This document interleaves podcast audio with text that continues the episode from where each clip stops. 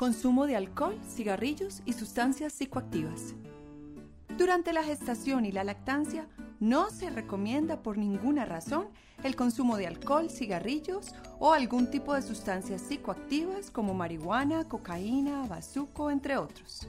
Muchos de los compuestos químicos que estas sustancias contienen pasan a la sangre materna y luego a la leche materna, así que el bebé los consume también poniendo en riesgo su salud y el desarrollo de su cerebro. Estos químicos pueden dejar secuelas irreparables para toda su vida, debido a infartos cerebrales que pueden aparecer y finalmente también pueden llegar a causarle la muerte.